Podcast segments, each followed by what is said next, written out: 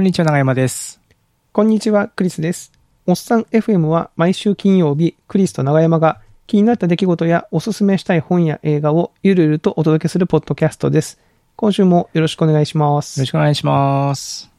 やーもう7月もあっという間に過ぎていこうとしていますね。もう、今週でおしまいっすか？ついに、うん7月も。そう。7月といえばね、京都は1ヶ月が丸々が祇園祭りっていう期間なんでね。そうですね。気温祭りだから先週も、えー、巡行の、後祭あん？先週は後？先祭りで、前回のエピソードでは、せ先祭りの話をして、はい。で、そうそうそうそう。えー今回、今回というか週末に後祭りが後祭り。あって、はい。で高山の提灯ね、そうそうそうそう、うんちょっと前に紹介したハテナの提灯も出ておりましたね、うんちゃんと。出た。高なんか山、こう、はい感慨深いですね。別に大したあれじゃない。提灯が出ましたってだけなんですけど、ええななんか、うん。まあそうですね。まあこう京都のね、シンボル的なお祭りにこう何かしらこうね、そうそうそうそうそう。で多分他のね、地域の方からしたらそれ何なのっていう感じだと思いますけど、うんまあなんか地域の大事なお祭りにちょっと、えー絡むことができましたぐらいの感じなんですかね。うんわ。かんないですけど。そうですねなんで僕の方も、えー山の方に巡行にまた行って、それ先週も言ってませんでしたっけ？先生スズメバチね。先週スズメバチ怖いなーってですよね。言ってね。うん。今週はスズメバチはいなかったけど、うん。最後に最後にちょっとこけちゃって、あらら。あざができてますね。なんか、ツイッターに写真撮って、この後こけたそうそうそう。あのなんですかね。そんなにこう長い距離走るようなとこじゃないんですけども、いい感じの坂道があるんで、それをこう登ったり、うんあ、降りて、また登って降りてって練習をしてたんですよ。うんうん。で、最初はめっちゃ怖いな、みたいな感じだったんですけども、まあ、だんだんこう、なんですかね、どこを通ったらいいかっていうのも分かってきて、こう、慣れてくるんですけど、うんうん。最後の最後でなんかね、そのライン取りをちょっとミスってしまって、普段行かない方向に入ったら、そのまま焦っちゃって、ブレーキして止まったのはいいんだけど、そのまま、なんていうんですかね。まあ、割と急な坂なんで、止まったけど、そのままなんか、ぐるりーんって ゆっくり前に ドテーンってこう、転んじゃったみたいな感じですね。えー、なんで。怖くないですか？その前に、前、え、キューって急ブレーキして前に来るっていう。なんていうんですかね、その、話だけ聞いてると、うん、シュン、バーン、ポンみたいな感じに聞こえるかもしれないんですけども、うんうんうんうん、音でキッると、キッキキッキキッキキッキぐるーんとて、みたいな感じです。なるほど。うんなるほど。っていう感じなんでなんですね。ただまあ自転車も体重も重いんで、うなんかまああ、割とこう、ぐるーんとてでも、なんですかね、痛いは痛いみたいな、そういう感じですね。まあ痛いですよね。うん。なるほどそう。で、なんかちょっとね、あの、まあ、あざとかはできるんですけど、まあ、あざぐらいで済んでますけどね、今のところは。骨折ったりがね、あるとちょっとあれですけど、うんまああざぐらいで済むんそうそう、だからだからね。別にそのスピードもこうね、バーズサササガシャーンみたいな感じで全くないですよ。本当にこうもう、ズズズズズ、ドテみたいな感じなんで、えー人が見てたら、それなんで今こけたの？みたいな 感じに多分ね、動画とか撮ってたら見えるような感じだと思います。なるほど。うん。そんでこうなんか地味に痛がってるおじさんみたいな感じになって。まあなんか派手じゃない方が痛いみたいなのもあるかもしれないですけどね。そのそれはあるかもしれないですね。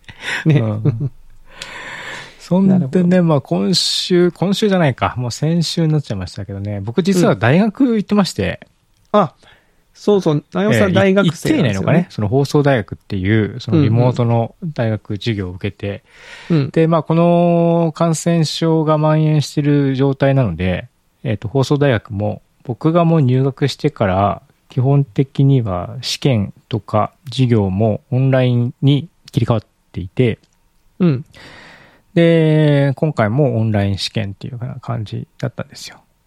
で、実はね、前まではそのオンライン試験の仕組みがあまり整ってなかったんで、うん。えっと、試験時間みたいなのが実質なんかね、無制限だったんですよ。ほうほうほうほう。うんなんで、こう、時間かけちゃうと解けちゃうみたいなところがあったんで、うん割とこう、点数取りやすかったんですね。うんうん。で、まあ、ただまあ、それはさすがによろしくないだろうってことで、えー今学期から1試験50分っていう制限時間がつくようになって、うん。まあ、それでこう、ちゃんとしたんですけども、結構50分割と短いので、今回はちょっと割と、その、事前に過去問とかもきちんと学習して、試験対策みたいなのをこうして、試験に挑むみたいなことを久しぶりにしまして、おおーええそれちゃんとしてる。うん、ちゃんとした学生をしている。6科目ですけどね、うん6科目。でも6科目それぞれでもフルでやっぱ50分くらい使っちゃったんで、まあなまあうんなんだかんだ言ってやっぱ時間はね、かかるなと。思ってるので、まあね、こう大学生とか、社会人になってから大学行ってる方は皆さん大変だなというふうに思いながらやって、いや、大変よねね。僕もうん自分の子供に偉そうになんかテストのことをこう言ってますけど、わかりますよ。やっぱ自分がね、受けてた時のこともか振り返ると、ううん。ん、まあね、量を解くのも大変だし、難しい問題解くのも大変だし、テスト勉強もね、大変ですもね。そうんです。ね。まあ放送大学、その、まあ僕、そ他の大学がどうって相対化もできないし、自分が受けてる授業の難易度もよくは分かってはいないんですけども、うん。やっぱりこう、同級生とか先生に気軽に、ここなんでこういう風になんだっけとかってこう聞けないんですよね。うんううん。ん。それが結構ね、あの、大変だなって、こう、通信の学生をするっていうのは、っていうのは、毎度毎度思ってますね。ああ、うんなるほど、なるほど。そういう、なんかコ、コミュニティ的なものはないんですか？なんか、あるはあるっぽいんですけども、僕が知ってるのはそんなにこう、活発ではなくて、ううん、ちょっとこう、尻込みをしてしまうような感じはありますね。うーんんなるほどね。いや、僕はテスト勉強できない人間だったんで、素直にすごいなと思いますねテ。スト勉強できない。え、なんかあの、テスト勉強しなきゃいけない期間うに、ん。例えばなんだろうな、あの、僕の通ってた高校とかは、結構プリントを使う学校だったんですよ、授業が。はいはい。で、そのプリントにひたすらパンチで穴を開けて閉じて一日が終わって、テスト前日に。あの、本当はだから、プリント見て覚えなきゃいけないのに、うんひたすらその整理するだけで終わっちゃうっていう。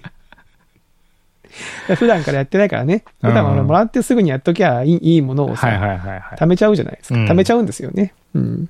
昔はそうでしたよ。うん。あとなんか、そうそう、試験のね、この範囲がここからここまでですよって言われて、じゃあどう、どうやって勉強しようみたいな風に昔は思ってたんでう、ん。ちゃんとね、対策を、ちゃんとそこの、ね、この範囲を勉強して試験に臨むっていうのができる人ってのは尊敬しますよね、やっぱね。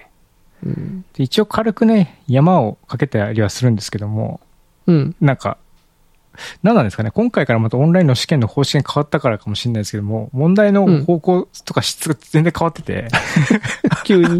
あれこれ全然、全然なんか違うやんっていう感じになって、えー結構ね、焦って、一応こう手元に、あの、まとめてしてるのがあるんで、それをこうひっくり返したり、まあ教科書は一応見ていいとなってるんで、それをひっくり返してみたりとかして、まあ、受けました。あとはどうどうなるかは。結果はもうちょい先で出るんだ。そうですね。採点はまた後で。あとまあ、その赤点取らなきゃ単位をもらえるっていう感じではあるんで、うん。まあ、多分大丈夫かなと思うんですけども、うんうんまあ、でも毎回多分大丈夫だろうなと思いながら過ごしてます。で、まあ、大体大丈夫ですね。大体っていうか、一応赤点をまだ取ってない、取ったことないって感じです。はい。なるほど、お疲れ様でございます、それは。で、さらにですね、もう、うん夏子供夏休みでしょ、今。そうなのよ。もう夏休み入って。もう、夏休みなのよ。生活のリズムがむちゃくちゃですよ。わかる。なんか、いかに子供もが、子供も、こう、かい家族のこう、なんですかね、生活リズムをを共に刻んでるんだな、っていうのがよくうん。る。わかるというか、わかる。やっぱ朝ね、起きて、朝の準備僕少し手伝って、朝食取って、うんうんで、僕、まあ、電車で通学してるんで、子供が、上の子が、その、駅まで送っていくみたいなことをするんですけど、それがこう一つのこうリズムにうんなってるんですよね。で、それがやっぱないくなっちゃうと、なんかずるずる寝てたりとか。いや、起きて、起きてみたのはいいんだけど、なんか手持ちぶたでブラブラしてるとか、なんか変な感じになっちゃって、なんかこうしっくりこないんですよね、朝のね。いや、そうですよね。わかりますよ。うちもそんな感じですもん。その、お弁当を作る、作らないとうか。ん。あの、うちはほら、妻が先に一番真っ先に起きて、うん洗濯機回して出てくるんですよね。で、それ干すのが僕の担当みたいな感じなんですけど、妻が休んだりすると、その朝洗濯機回んないんで、その全てのリズムがこう、崩れていくスタートがね。つまずいちゃって。そうそうそうそうそうそう、とかもありまして、子供もね、起きて、あの、子供の弁当を作るために早起きしてる部分もあるんで、子供が休みだといらないってなるとね、こうちょっと、ねあじゃあちょっともうちょっと寝てられるのかなとか思うと全体的にこうそうそう、ずるずるっとね、ずるずるちゃいますよとなっちゃね。う。うん、わかる。うんわかるな。だから楽楽曲で1年間を曲で例えると、ちょっと C メロぐらいなんですよ、多分ね、夏休み。急になんか転調して、なんかあれ？みたいな。なんかちょっとトーンが変わったぞみたいな。トーンが変わったぞみたいな感じになあるから、心構えしてそうですね。で、また A メロにこうね、バーンと復活するからね、急にね。急に戻りますからうん、そこで A メロに急に戻るからね、そこでまたわちゃわちゃってなりますけどね。そうそうそうそうそうう。ん。で、わちゃわちゃで言ったらさ、あの、下の子がね、なんかね、うん幼稚園のお泊まり保育っていうのに、あーありましてね。で、それにありますよね、そういうのねん。それにまさに今日、収録のこの日行ってまして。あ今ね、一人家族がいないんですよ。で、はいはいはいはい。上の子の時はちょっとね、コロナの警戒力が、まあ、ぶっちゃけ感染者数で言ったら今の方が多いんだけど、今そうですよね、確かに。あの、当時のその、なんですかね、まあ、重症化率とか、そういうのもね、うんうんいろいろあったり、その、まだ分からないこともたくさんあったっていうのもあって、上の子の時は中止だったんですよ。うんう。うんん。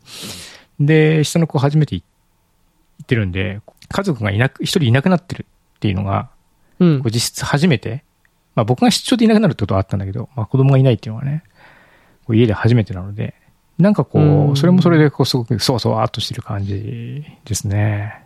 うーん。元気にしてるか。なと思って。クリスさんのとこはそんなな、ないんですか？どっか泊まりに子供が行っちゃったみたいな。子供が行っちゃったで言うと、6月だったかな？5月、6月ぐらいに、その次男と長男の修学旅行おあ、研修で、はいはいはいはい。そうそうそうそう、いない期間が、それぞれああの別の期間にあって、うん。で、三男はもう小学生なんじゃないけど、あの、保育園時代はお泊まり保育みたいのがありましたよね。あーあったかな。あれな、なかったんだっけ？中止になっちゃった。コロナで結局なかったのかな？なんかね、結構そういうのある。なんかあった年もあった気がしますね、うんその。で、なんかその、それでこう準備とか手伝ったりとか、うんうん子供の様子見せたら、こうふと自分の幼稚園の頃のお泊まり保育を、まあ記憶が蘇ってきまして、自分の？うん。え、自分の記憶ってこと？自分が行った時の記そう、憶僕が幼よ、稚園児だった時に、お泊まり保育行ったんだけど、うん。確かね、山を登ったんだけど、途中で天気が悪くなっちゃって、雨降ってきちゃって、結構大変だったんですよ、泥だらけになっちゃって。あらららら。で、施設帰ってお風呂入って、で本当はキャンプファイヤーする予定だったんだけど、うん。えっ、と、その室内で、ろうそく使ってなんかキャンドルサービスみたいなのをあやったみたいな記憶があるんですよね。で、夜結構なんか初めて親元を離れたので、なんか泣いてたよ、泣いてた記憶があるんですよ、しくしくと。お母さんに会いたいなっていうう。んまあ、どこまでこれ本当の記憶なのかはいや、そうね。定かではないんですけども、ただたまにポツポツと思い出すんですよね、この記憶が。へえ、うん、この3つの絵、その大変、なんか雨降ってる山と、キャンドルサービスの炎の絵と、あと泣いてる自分、泣いてる自分っていうか自分は客観視してないんだけど、その、あの、部屋で泣いてるっていう状態。えーだからなんか長山さんの中でそこの記憶が引っかかってるんでしょうね。ね、なんかね、うん。もしかするとそのお泊まり保育の時の様子の写真とかあったりするんですかね。そああ、れはないのかな。で、子供の頃にそれを見ながら、ほら、そうかもしれないね両親から、あんたこんなことあったんだよっていうのを聞くことによって、こう、記憶が補強される補強するみたいなね。ね、あれかもしれないですね。いや、この辺って本当ね、なんかどのぐらい信憑性があるのかって、もうわかんないじゃないですか。多分ね、そのさっき長山さんがその、第三者の目で自分が泣いてる様子を見てるみたいな記憶は結構怪しいと思うんですよ。うん。それは怪しいと思うんだよね。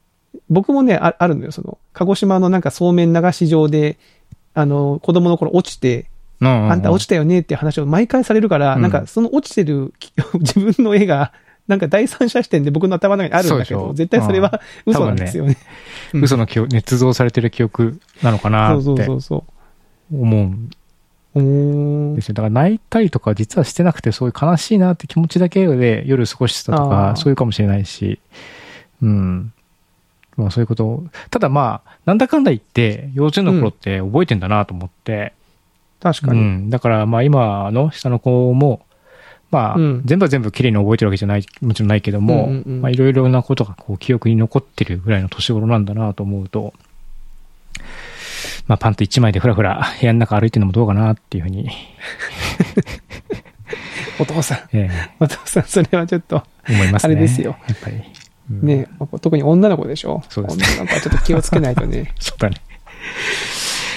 えー、はい。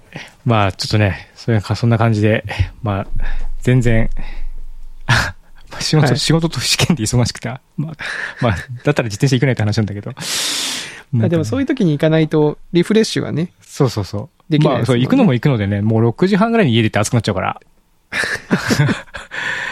そんで1、2時間ぐらい走って、9時前には帰ってくる ?8 時過ぎぐらいに帰ってくるみたいな感じでしたね。ううん、じゃないとうもう暑くてね、やばいですね。うんそう、な長山さんに前ついてった時は、それでも、あの時期でも結構暑かったそうですね今もうちょっとねんじりじりと太陽が照ってきますんで。うん。うん。いや、それはそれは。まあそんな、そんな日を、そんな日々を起こってますという話でした。はい。はい。あの、怪我とかね。はいくれぐれも、怪我気をつけます。怪我、はい。怪我だけは気をつけてましょう。はい。はい。えー、でですね、先週の、あの、お便り紹介で、マイルドさんの、あの、DIY の、はい。全然役に立たないアドバイスを僕らがしたってやつですよね そうそうそう、マイルドさんが、えーお子さんがね、うん。えー中学生の長男がこう石膏ボードを殴って穴開けて、うん いい話だな、これちょっと思い出して面白くなっちゃうんだけど。いやね、自分事だったらね、それどころじゃないんですよね。どうしてもね、そうそうそう。いい話だなと僕は思っちゃうんいいですよね。話だなと。うん。で、まあ、それをこう、どうやって埋めるかで、うんうんまあ、DIY の匂いがするから、なんかアドバイスだったり、DIY エピソードありますかっていうお便りで、我々としてはね、もうそそのレベルだったら業者呼んだ方がいいんじゃないかとか、割と好き勝手なことを言わせていただきましたけど。本当にね、あれ編集で聞いたけどひどいですね。本当ね。うん。いや、そうそう。そしたら、その、マイルドさんがツイッターの方に感想を書いていただきまして、はいまあ、聞いていただいてね、えー話題にしていただいてありがとうございます。えーやっぱそうですよね。完全に DIY する気を、えーする気を失いました。そうですよね。すいませんね。はいあれ聞いてやろうと思う人ね、うんいないと思いますけどね。えー壁の穴は数日前、簡易キットで長男に一応直させたところです。お。あ、でも、かんでもね、簡易キットで治ったんですね。簡易キットでねうんうん。うん。で、ちょうどおっさん FM の影響で Vlog をたしなみたくなってたので、デビュー作にしてみましたということですごい。あのー YouTube ショートのね、このショートを使ってるのはね、渋いですね。いいっすね。今っぽい。で、なんかちゃんとさ、すごい面白い。見ました？よね見ました、見まました、これ。なんかさ、なんかもう、すごい、僕はね、あの、僕がイメージしてたお子さんが穴開けたっていうやつの数倍、すごい、あの、いいいいいというか、ちうんょっと表現が難しいですけど、おバーンと、バーンってなってましたよね。うん、なってた。うんで、その穴を塞いでちょっと反省して反るような雰囲気が。省してんのかな？わかんないけど、なんかもう、ね、補修してるお子さんの写真と。いやよかった、ね。ーなんかこういう、でも写真の構成で、えショート作るっていうだけでも面白いですね。面白いなん。か、うん、こういう感じでもいいんだなと思って。うん。うん YouTube ショート僕もあの、祇園祭りの時にちょっと何個か投稿したんですけど、うんうん。あの、めちゃめちゃ再生回数が普通の動画に比べると回りますね。短いのと。ああ、短いからね。うんリコメントされるので。はいはいはい。うんので、なんか、ちょっと手軽に動画始めたい人はスマホで縦型で録画してうんうん。でもいいし、写真撮ってピッピって構成つけて、うんうん。で、音楽も、うん。うん音楽は？音楽ね、その YouTube のアプリで音楽結構つけられるんですよ。あその著作権的にクリアされてるやつが？そうそうそうそう、J-POP とか。え J-POP とかも OK なんだ。もうんそういうのがクリアされてるわけですね。それそこで使えるやつは。そうそうそうそう。へで、多分その音楽をつけることによってどんなテイストかも多分 YouTube 側が判定してるんじゃないのかーな。ああ、なるほどね。でもなんか TikTok とかでもね、音楽ベースで検索とかできますもんね。できます、できます。うんうん。うん。だから僕、過去につけたやつで、なんかサンボマスターのできないことをやらなくっちゃってやつを使ったやつとかは、まあ結構、多分その曲経由でも来てるんじゃないですかね。うんうんそういうことでしょうね。ただね、YouTube ショートうん。やってみて思いましたけど、まあ再生回数も増えますし、うんうん。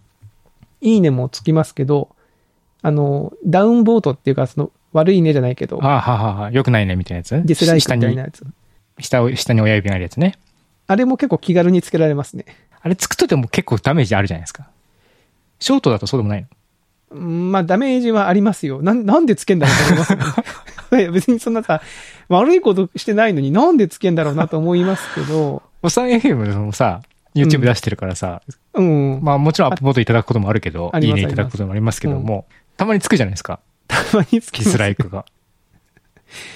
なんかあれ、なんかつけてる人に話を聞いたことがあって、うんうん。だから僕つけますよっていうのを、あの、言ってる人がいたんで聞いたら、要はリコメンドの精度を上げるためにつけてるって言ってましたね。ああー、なるほど。じゃあその番組に対してつけるというよりは、そのアルゴリズムに対してつけるみたいな。つけてるみたいな。俺はこれ興味ないんだよっていうのを教え、あえて明確にしたいっていう。いやにしてはちょっとね、作り手に対するダメージでかすぎるそうね。それは逆にその、ね、これを進めないでちょうだいボタンみたいなのを用意してほしいですよね。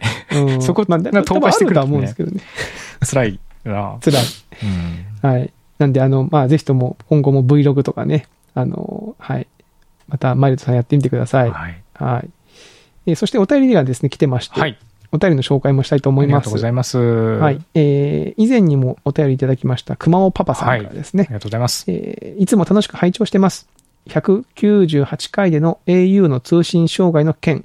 くしくも私も同じタイミングで、えー、ポボ1.0からポボ2.0への切り替え申し込みを行った途中での障害発生となりました。えーこのため、古い eSIM を削除し、うん新しいポボ2.0の eSIM を待ってる状態で手続きが止まり、あららああ、そういうの月曜日の。午前中まで通話ができない状態でした。状況でした。副回線は楽天モバイルを持っていますが、電話番号を周知していないので、通話には使用できず、サブには利用できませんでした。ーうん月曜の朝に eSIM の再発行をして正常化しましたが、振り返ってみると週末でよかったなと思いながらも、何も通話連絡がなかったから実害がなかったという、寂しいおっさんの現実を突きつけられた出来事でしたと。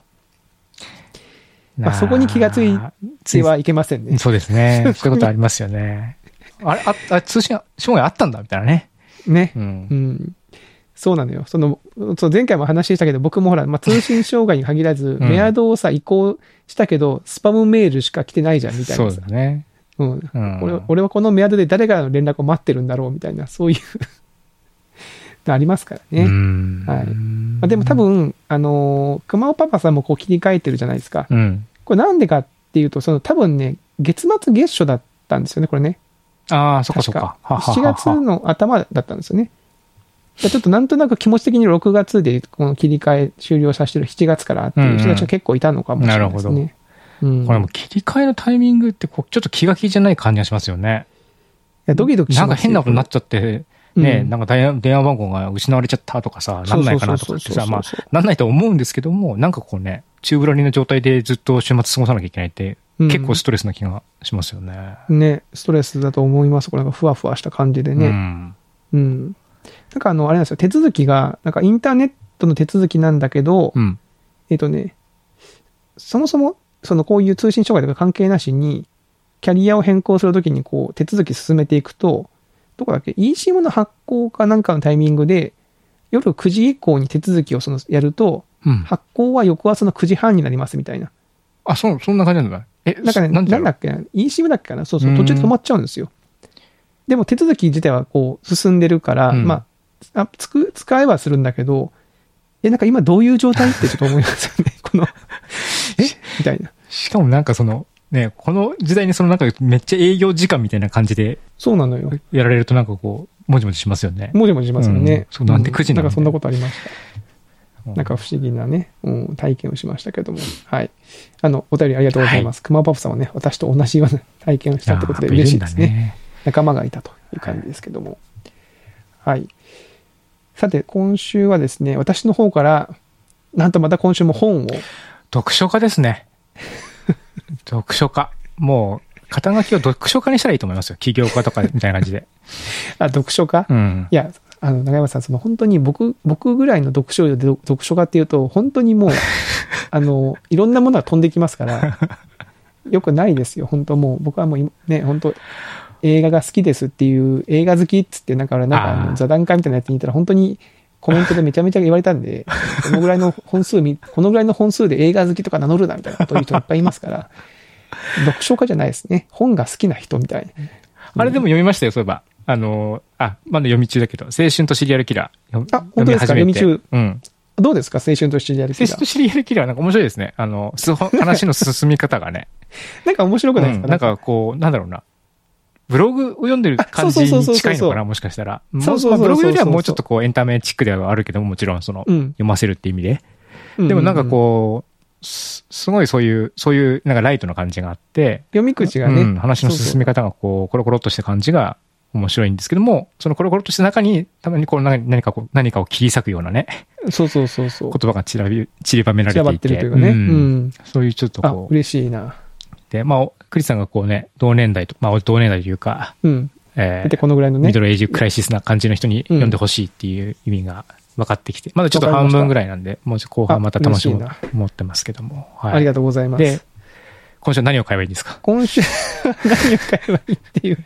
今週はですね、えー、津村菊子先生のはい。著書をちょっと紹介しようと思いまして、うん。津村先生、あの、まあ、ちょっと話を、あのーま、巻き戻すとか、あれすると、私、あの、今年の4月から、テレビ局のあの、大阪の、M、MBS ってテレビ局があるんですけど、はいはい。毎日放送かな。で、あの、番組審議委員っていうのをちょっとつ務めさせていただいておりまして、え？なんかすごそうですね、それ。まあ、すあの、す、すごいかどうかで言うと、これ難しいですね。すごくないって言うと他の委員の方がすごくないみたいですけど、まあ、あの、やってることはそうですね。あの、まあ毎月毎月こうテーマに沿って番組を見て、あの、意見を述べるっていう、まあ、お仕事というか、えーまあ、そういう役割なんですけど。をさせていただいていて、まあ、その審議員の一人に、その津村先生がいらっしゃるんですよね。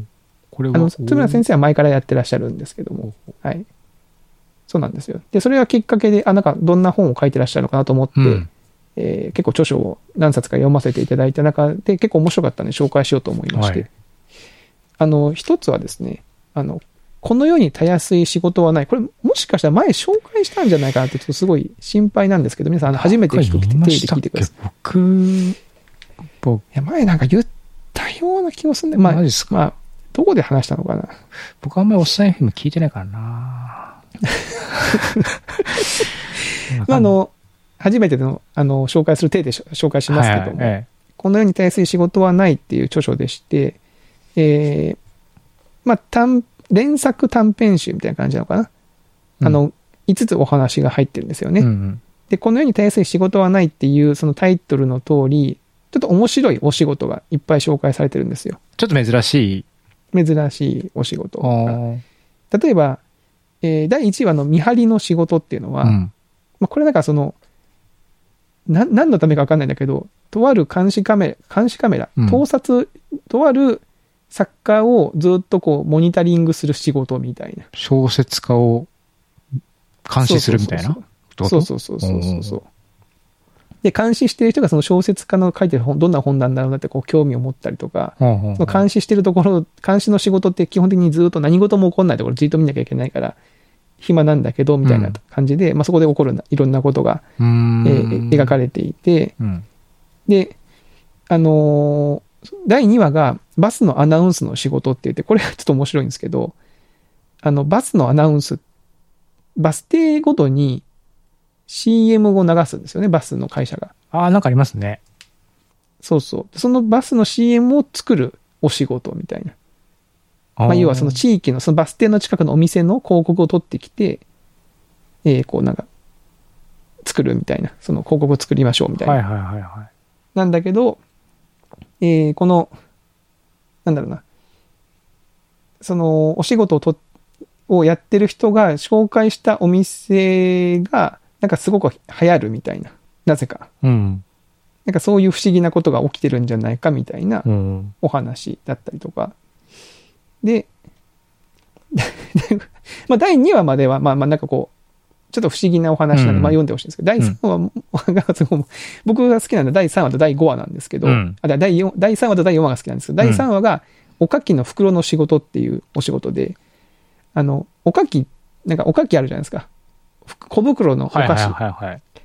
小袋のお菓子に、なんかたまにさ、なんかこう、なんだろう、小話が書いてあることないですか？小話？小話って豆知識みたいなやつ。川柳とかじゃなくて？川あ柳はお茶か。川柳、は川柳、お茶ですよね。うんうんうんなんか豆知識みたいなやつがこう書いてあったりするやつを作るっていうお仕事。あれを作るっていう仕事。そうそう。で、これその、そうそう。さっき連作って言いましたけど、とあるその、まあ、この主人公のお方が、えーこの仕事を転々としていくっていうお話なんですあ、よ、ね。転職してんだ、これ。そうそうそう、転職していってるんですよ。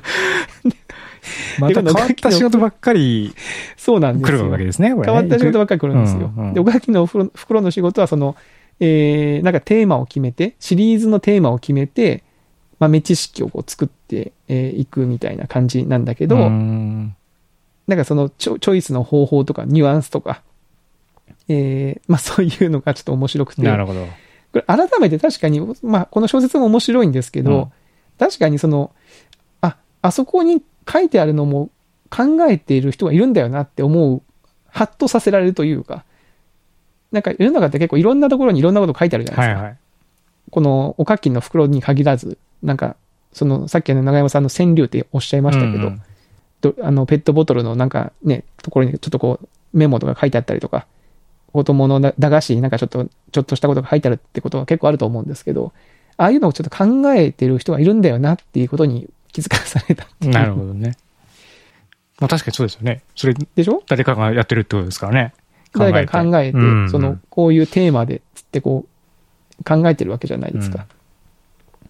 で、あ、で、かみこの、おかきの袋の仕事は、そこに書いてある豆知識で命が救われたっていう人が出てくるっていう、そういう不思議展開があるっていうね。面白そう。面白い。で、第4話が、路地を訪ねる仕事なんですけど、うんこれがね、これが結構ね、面白かったんですよね。うーん、路地を訪ねる仕事？これね、ちょっとしたミステリー、まあ、ホラー、ホラーテイストというか、うん。なのかな？なんかその、家、家々を訪問して、えー、なんかそのポスターを貼ってもらうっていうんですよ。うんその、ポスターを貼ってもらう仕事なんですね。はいはい家に訪問して。あ、なんかありますよね。でもね、実際こう、町内会の告知物みたいな。あそうそう、なんか街ね中って結構意外とさ、その町内っていろんな選挙ポスターもそうだし、うんうあの、政治家のポスターもそうだし、なんかね、こう美術展ありますよとかさ。なんか、なんだかんだ、なんだかんだいろいろ貼ってありますよね。そうなんですよ。で、そのポスターをこう貼るんだけど、で、なんでこれ貼ってもらうんだろうって。で、この人がちなみにこう配ってるポスターって、そんな、なんか選挙とかのポスターじゃないんですよね。うん。で、なん、なんでこのポスターを貼ってもらうのかなみたいな。例えばこう、なんか標語が書いてあって、水はみんなのものとか、うんうん。えー、なんだろうな、町の緑化にご協力をみたいな、そういうなんか標語とその標語に関連する絵が書いてあるポスターで、まあ、半年貼ってもらって、うんで、貼ってもらってる家を訪問して、また貼り替えてもらうみたいなことをやるんだけど、これなんでこんなことやってるんだろうと思ったら、なんかとある宗教っぽい団体うん。がポスターを貼ってて、寂しくないみたいな。うんうん。そのポスターを貼らせないために貼れそうなところに貼貼り返していくみたいな、そういうお仕事。なるほど。勝手に貼らせないようために、先に場所を取るっていう。取るみたいな。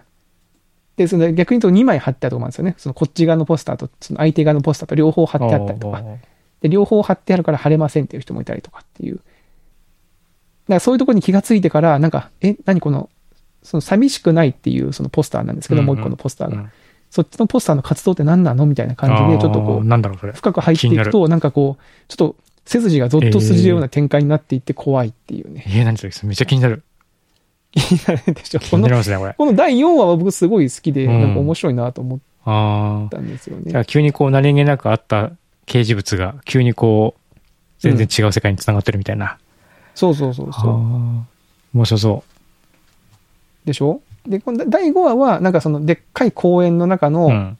でっかいこう森林公園みたいなところの山小屋でこう監視を、まあ、公園のその整管理をする仕事みたいはいはないやつで、まあこれはなんか、これもまあちょっとしたミステリーにななってるんですけど、これもこれで最後のお話で、あの、綺麗にまとまって面白いんですけど、僕はこのやっぱりその三、おかきの袋の仕事と、そのポスター、路地を訪ねる仕事っていうのが、なんか日常生活の中で確かにこう、我々、なんかいっぱいあるんだけど、見逃しているところから話が広がっていくっていうのはすごい面白くて。なるほどね。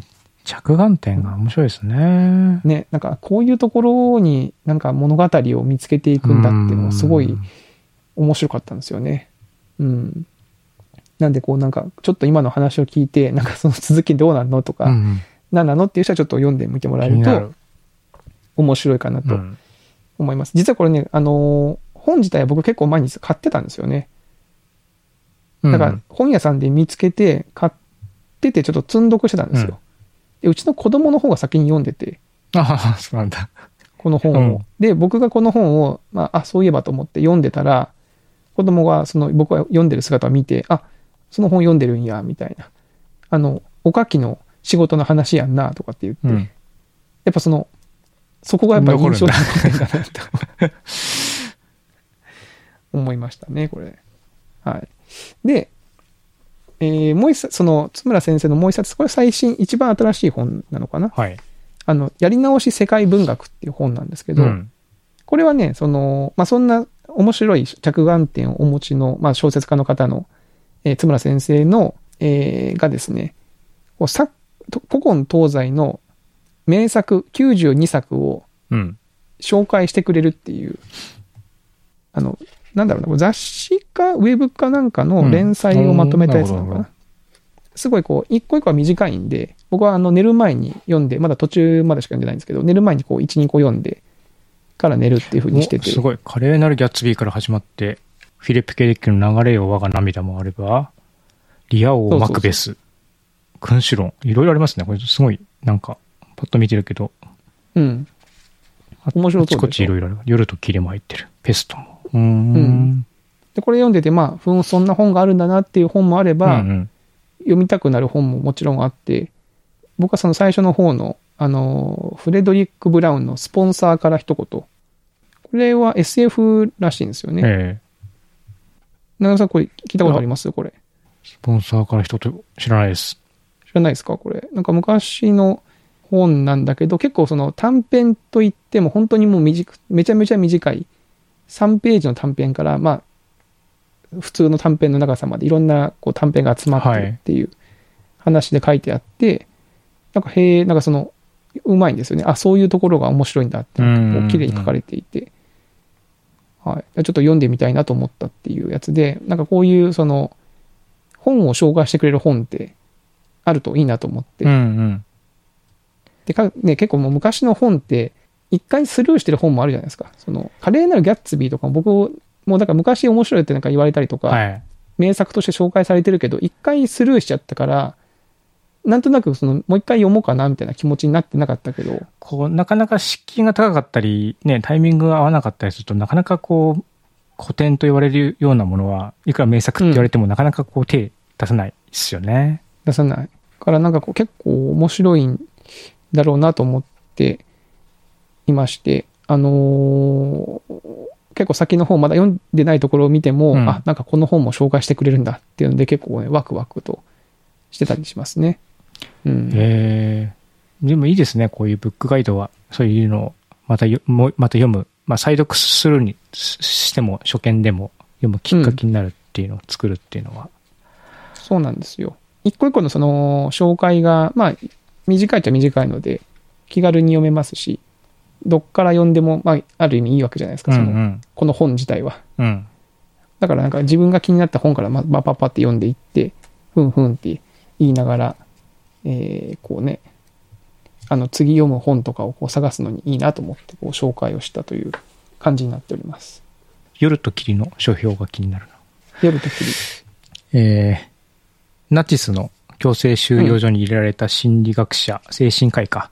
精神科医が書いた、あの、本、夜と霧っていう本があって、なんか、それ僕も名、名著だ、古典的名著だ、古典的名著だってずっと言われてるけど、ずっと大人になるまで読んでないなっていうふう、なかったなと思って、なんか40歳ぐらいの誕生日かな、に読み始めて、うん、うん毎年自分の誕生日になぜか夜と霧を読むっていう え、ことをしてるんですよ。いえ、そうなんですか、うん。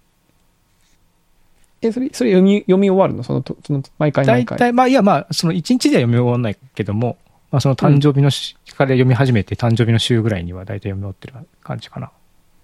へえ、うんあ、そんなことしたんですか、長山さん。なぜかね、なんででしょうね。別にこれが何か意味がある活動という気は全くししないし、じゃあうんなんか夜ときに対していろんなこう、ガンチカある言葉があるかっていうと全くないんですけども、まあななぜかそういうことをしておりまして、たまたまそ、の夜と霧が書評書評の中に入ってたから、あどんな風に書かれてるのかなって気に気になったっていうような感じでした。うーん。なるほど、なるほど。うんそういうなんか自分が読んでる本とかを紹介してくれると、それはそれで面白いですよね。あ、そういう読み方があるんだ、みう。たいなんのがね、ありますもんね。あった。夜と霧。僕はまだこの本では読んでなかったですけど。夜と霧、うんまたちょっと9月ぐらいになったら夜と霧の話します。あ、じゃあ。なるほどはい。ぜひぜひ。誕生日のあたりでそれまでにこう読ん読んでこう、ここの部分を。えー、まあ、みたいなね、その、えー、いいですね、これ。いいでしょう。まあ、そのね、自分が好きな作家の先生とかが、とか、まあ自分の好きな、その、まあね、そのタレントさんでもアーティストでも、うんうん。誰でもいいんですけど、こういう本、面白いよっていうのだけでも面白いですし、その、読み解いた感想とかそういうのが、そうですね。それ自体が面白いっていうのがね、ありますよね。うん。それ自体が面白いですよね。うん実際にその名著にを読むまでもいかなくても、こういった感想自体を読んでる、その感想を読むってこと自体が面白かったりするので。うんうんうんうんえーいやそうなんですよすげえ、これ、でも結構入ってんな。結構分厚い本なんですか、これ。何ページだろうな。ページで言うと325ページとかだから、うんまあでも普通の、なんだろうね。そのい一個の紹介がね、そんなにそあのーな長くないです。はい。もう3ページで終わる感じの紹介なんで。あじゃあ本当それこそ寝る前にちょろっと読みながら。そうそうそうそうそうそう、いいねちょうどいいです。あ、うんこんな本があるんだ。面白いな。逆に僕はだから読んだことがない本は、和田先生の書評を読んでどんな本なんだろうなを想像してよ寝るみたいうんうな。ん。全体像を、あ、こんなの話もあるんだろうなとか思って、想像もできるんで、結構ね、いいですよ。うん。まあそんなことをやってますので、皆さんもぜひともちょっと、はい、興味あれば読んでみてください。はい。はい。さあさあ、というところで、今週のお話はこれで、今週がなんと199 9。回目です100次200回ですか？からね。200回です。いやー、200回か200回です。そしてもう収録はね、もうもう終わってますけどね。実は。これ言ってますけどね。言ってますけどね。最近なんかそういうのも上手くなってきたなと思って。なんかね。いや、いいじゃないですか。いや、で僕、だから最近の、たまにおっさん FM の最初の頃聞き直しますけど、いうんうん。や、なんか まあ、格段に今が上手くなったとは思いませんけど、うんやっぱ最初の頃はこうアップアップしてますよね。そうでしょうね。うんマイナスからのスタートみたいな感じですもんね。今、今ゼロぐらいでしょ、ようやく。今ゼロぐらいですかね。うん。ここから伸びしろが我々は。ありますから後ろあるなやっぱり、これから。そっか。いや、でもクリスさん前向きだな。僕なんか全然成長してないなとしか思えないですよね。本当ですか？前の聞いても。ネガティブすぎるかな。その文章向きすぎんじゃないですか？結構、中山さんも僕もやっぱりこう、話し方とか、話のなんか、声のトーンとか、リズムとか、やっぱこう、ありますよね。変わっうーん。あとまあ、あれですね、やっぱ最初の頃は対面で喋ってたから、うん。あの今は本当にリモートで声で喋ってるでしょ。はい。でそういうのももしかしたらちょっと変化のあれなのかもしれないですね。電話で喋って、そのこ言葉と声のトーンと、だけでこう、長山さんにニュアンスを伝えないといけないみたいな、うん。そういう気持ちになるから、うんやっぱ対面だったらさ、表情とかさ、なんだかんだでね、そういうこう、ジェスチャーとかね、使っちゃいますそうそう、からね。雰囲気とかにね、うんなんか頼ってしまう部分がありましたけど、そういうのももしかしたら影響してるのかもしれないですね。。うんうんうんうん。なんでまあ、200回、来週200回で、えーまたゲストをね、お呼びしておりますので、いやー、楽しみですね。はい。皆様お楽しみにはい。していただければと。はい。はい。ということで、はい。今週のサインフェンはこの辺りですかね。はい。えーそれでは皆さんまた来週お会いしましょう。さよなら。さよなら。